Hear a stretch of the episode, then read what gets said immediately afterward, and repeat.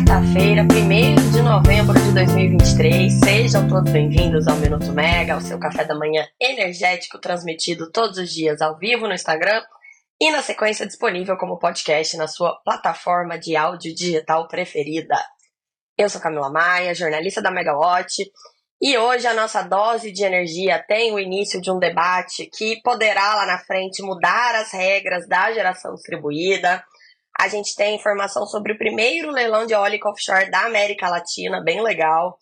É, expectativa de votação no Tribunal de Contas da União, notícias muito importantes de empresas do setor, até mesmo um rebranding de uma empresa grande. Então vamos lá, né? É, bom que hoje é uma quarta-feira com gostinho de sexta, porque amanhã é feriado, então a gente fica bem animado. Vamos começar pela discussão sobre a geração distribuída. É, ontem, a Agência Nacional de Energia Elétrica, a ANEL, iniciou uma tomada de subsídios que vai durar 90 dias para avaliar se há necessidade de regulamentar a aplicação do artigo 28 da Lei 14.300, conhecida como Marco Legal da Geração Distribuída, que estabelece que a geração distribuída se caracteriza como uma produção de energia para consumo próprio. É uma confusão muito comum que a gente tem, né? É, porque a gente também chama quem tem geração distribuída de prosumidor, né? A quem produz e consome energia. Mas vamos lembrar que esse consumidor, ele não é enquadrado como um gerador, ele continua sendo um consumidor de energia que tem a sua própria geração também. É, ele não pode vender essa energia, não pode comercializar essa energia, né? Como que funciona? É, o, a energia gerada, por exemplo, eu tenho um painel solar na minha casa.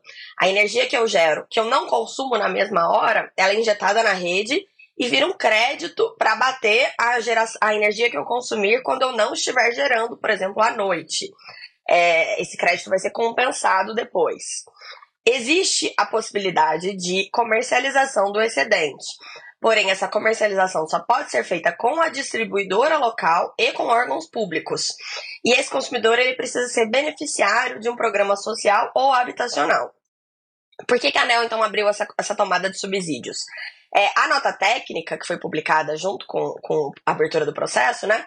Ela, ela aponta indícios de que alguns modelos de negócio de geração distribuída remota, é, já anunciados no, no que estão sendo anunciados no mercado, na prática é, equivalem à venda de excedente de energia a preços mais módicos do que a tarifa regulada praticada pelas distribuidoras.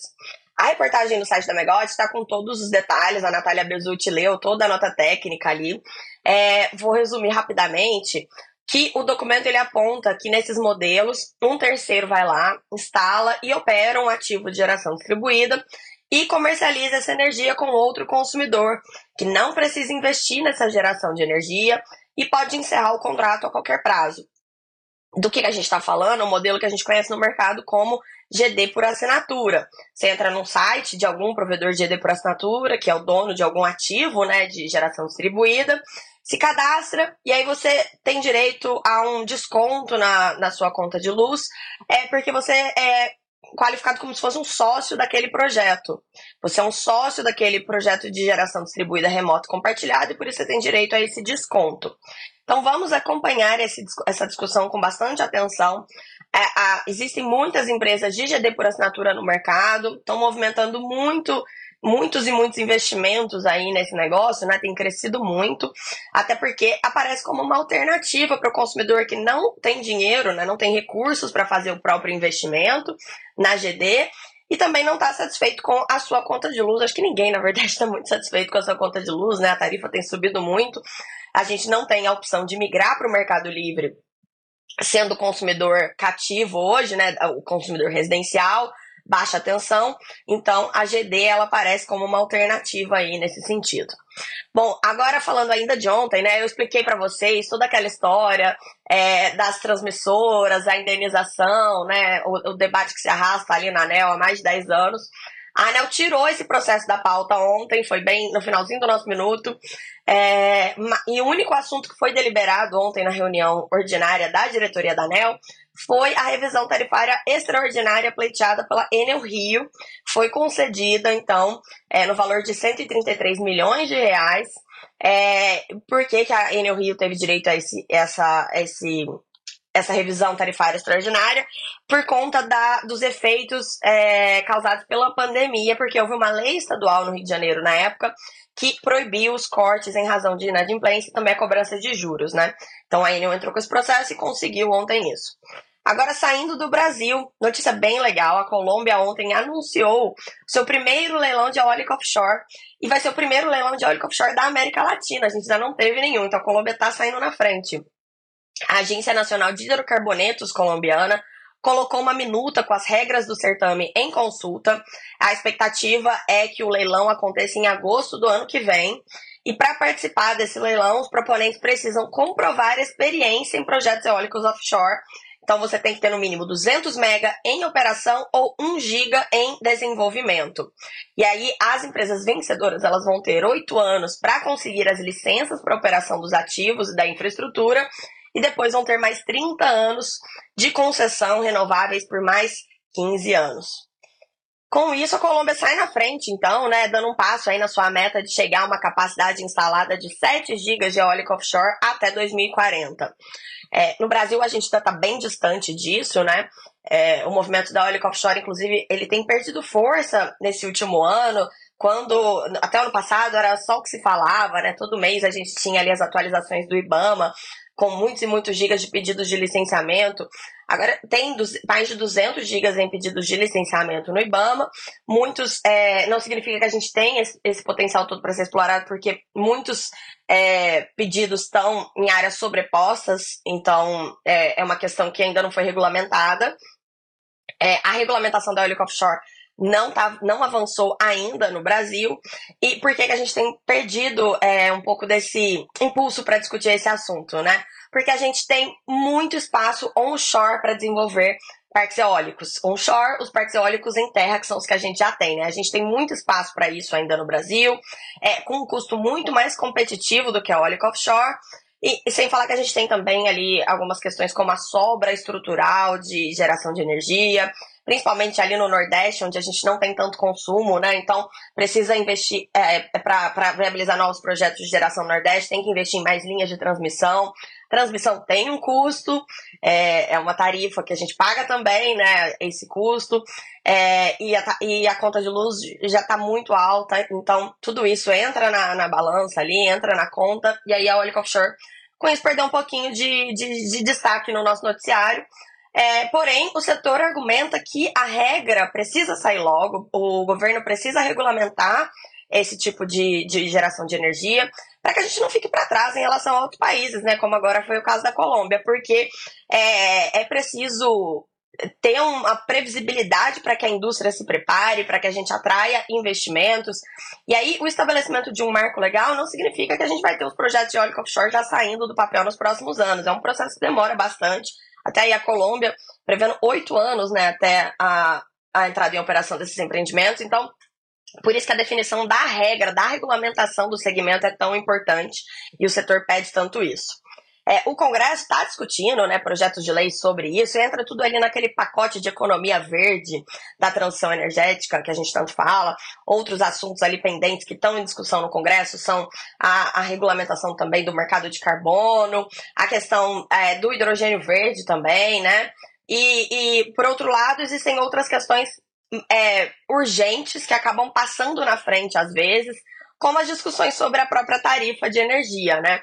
É, falando nisso, então, ontem a Comissão de Minas e Energia da Câmara aprovou o projeto de lei 285 de 2021, que busca reduzir a conta de luz na região norte. O que, que essa, esse projeto de lei faz? Ele permite que a Reserva Global de Reversão, a RGR, aquele encargo setorial, seja usado até o fim de 2025 para abater a depreciação de investimentos realizados por distribuidoras na região que não foram contempladas na Lei 14.120. A Lei 14.120 tratou da privatização da Eletrobras e aí criou esse benefício da RGR para as distribuidoras que antigamente eram da Eletrobras e foram privatizadas. Mas isso não abrange outras concessionárias lá que não eram da Eletrobras. É o caso, por exemplo, da Equatorial Pará, antiga CELPA. E aí, com esse projeto de lei, caso ele seja aprovado e sancionado e transformado em lei, aí a CELPA também vai ter esse benefício da RGR. Hoje também está prevista análise no plenário do Tribunal de Contas da União, TCU, de um relatório consolidado de fiscalização de 31 obras é, com investimentos de mais de 4 bilhões de reais em dotações orçamentárias. E aí, dentro dessa fiscalização, está a usina nuclear de Angra 3, outro embrólio, outra novela do setor, né? Uma obra que fica parada, volta, é muito cara. A gente ainda não teve a definição de quanto vai custar essa energia de Angra 3 para que a usina seja viabilizada. Então, hoje, é, essa fiscalização entra ali no pacote do TCU. Antes de falar da agenda, eu já dei um gostinho da agenda de hoje, né? Mas a gente também tem que falar aqui sobre os resultados das empresas de energia que saíram ontem. Afinal de contas, a gente está em plena temporada de balanços do terceiro trimestre do ano. É... Bom, a, a, a Auren teve um prejuízo de mais de 800 milhões de reais. É, isso foi um reflexo de um evento não recorrente, que foi o reconhecimento da tributação sobre a atualização do ganho com a indenização da hidrelétrica de Três Irmãos. Essa é outra história antiga. Ontem eu falei bastante aqui sobre a MP 579, né? É, convertida na lei é, 12783 de 2013. Foi aquela lei que determinou ali a renovação das concessões de geração e transmissão. E eu falei que algumas empresas não aceitaram as condições para renovar as suas concessões. Uma delas foi a antiga CESP, que era a Estatal de Energia de São Paulo. A CESP não aceitou renovar as concessões das suas hidrelétricas e a hidrelétrica de Três Irmãos foi a primeira usina a ser relicitada. Ela foi relicitada lá atrás, em 2014, é, e, e a, desde então a CESP ficava, tá, estava numa batalha com a União a respeito da indenização que a empresa teria direito, né? Tinha um valor controverso, um valor incontroverso. A CESP, nesse período, foi privatizada, depois de mais de 20 anos de tentativas também, né? A CESP foi privatizada, inclusive a questão da indenização de três irmãos estava no meio do bolo da viabilização da privatização, que inicialmente o governo de São Paulo queria ficar com o direito a receber indenização. Aí o mercado falou: não, desse jeito ninguém vai comprar a CESP. Eles mudaram a modelagem. E aí é, o direito a receber essa indenização ele foi herdado, herdado pela empresa que ganhou a CESP no leilão de privatização. Quem que comprou foi um consórcio formado pelo CPPIB, um fundo de pensão canadense, e a Votorantim Energia. Depois, a, essa antiga CESP acabou virando a Auren, que é a empresa de energia que a gente tem hoje, né, listada no mercado. É, e, e, a Auren finalmente chegou num acordo com a União a respeito dessa indenização. É, um acordo aí de 4,2 bilhões de reais, é muita coisa. E aí, nesse terceiro trimestre do ano, a tributação pesou no resultado, mas a Auren disse que teria tido um lucro de cerca de 200 milhões de reais se não fosse isso, um efeito não recorrente, né? Quem também resultou, publicou o resultado ontem à noite foi a Serena. Quem é Serena? Serena é o novo nome da Ômega.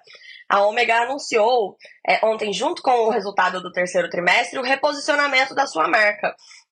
É um reposicionamento que está de olho aí é, no mercado dos Estados Unidos, onde a Ômega agora está, né? Eu fui no escritório da Ômega em Austin, no Texas, nos Estados Unidos. Eles estão desenvolvendo projetos de geração renovável por lá também.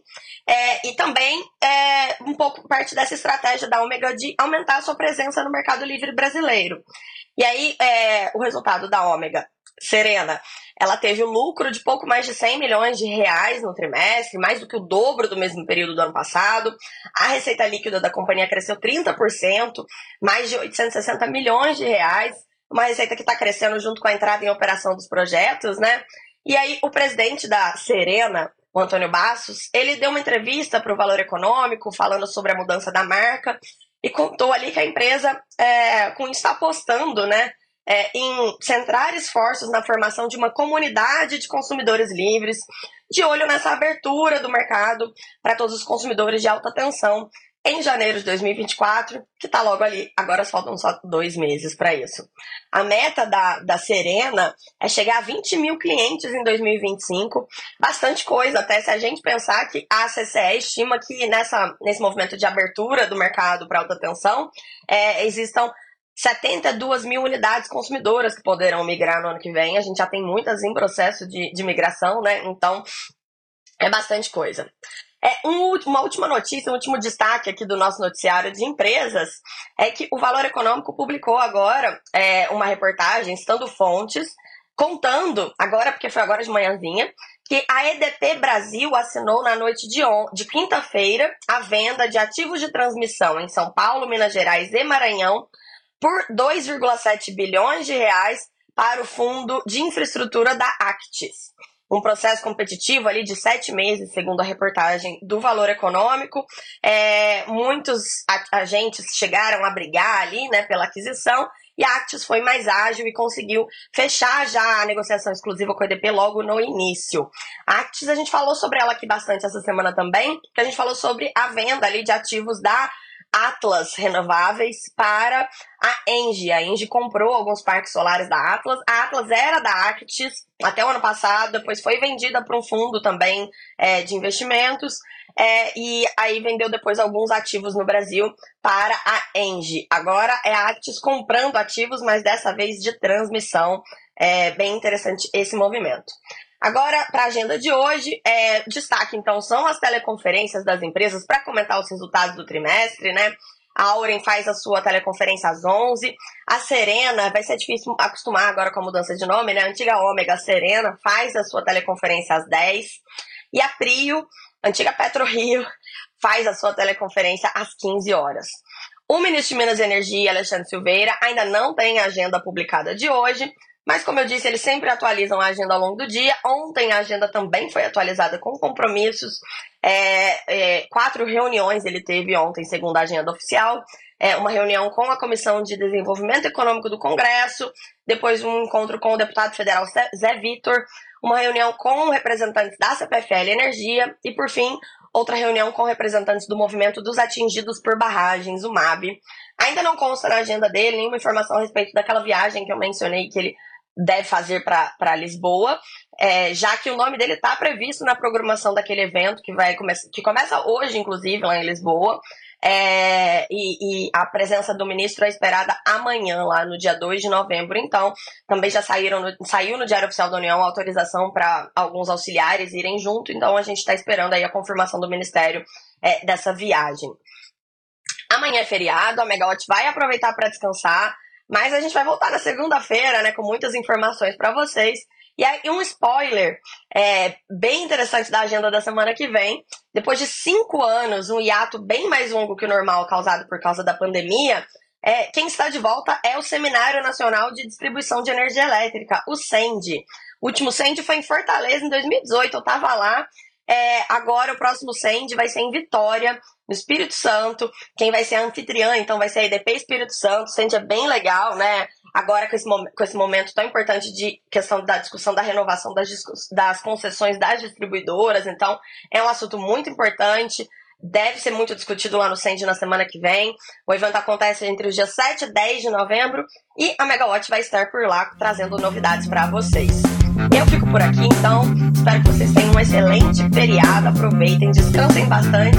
Segunda-feira a gente está de volta aqui. Tchau, tchau.